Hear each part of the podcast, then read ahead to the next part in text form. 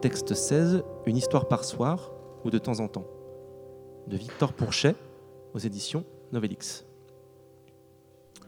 Alors, c'est l'histoire d'une chaise à roulettes. Elle était installée dans un grand bureau avec des gens qui faisaient des activités socio-professionnelles, avec des dossiers, des feuilles, des ordinateurs et même une imprimante connectée au Wi-Fi.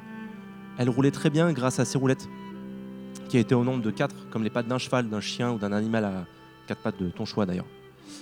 Des gens très affairés s'asseyaient sur elle et se déplaçaient un peu, mais pour aller au bureau ou jusqu'à l'imprimante. Ou encore simplement pour tourner sur eux-mêmes, quand quelqu'un posait une question derrière eux sur le bilan comptable ou sur le rendez-vous avec euh, le DG des boutiques internationales, ou encore sur le menu de la cantine. Elle faisait très bien son travail de chaise à roulettes. Et personne s'était jamais plaint d'elle d'ailleurs. Mais un jour, la chaise à roulettes vit derrière le bureau de Dominique une carte postale envoyée par sa nièce Suzanne. Elle était accrochée à son bureau.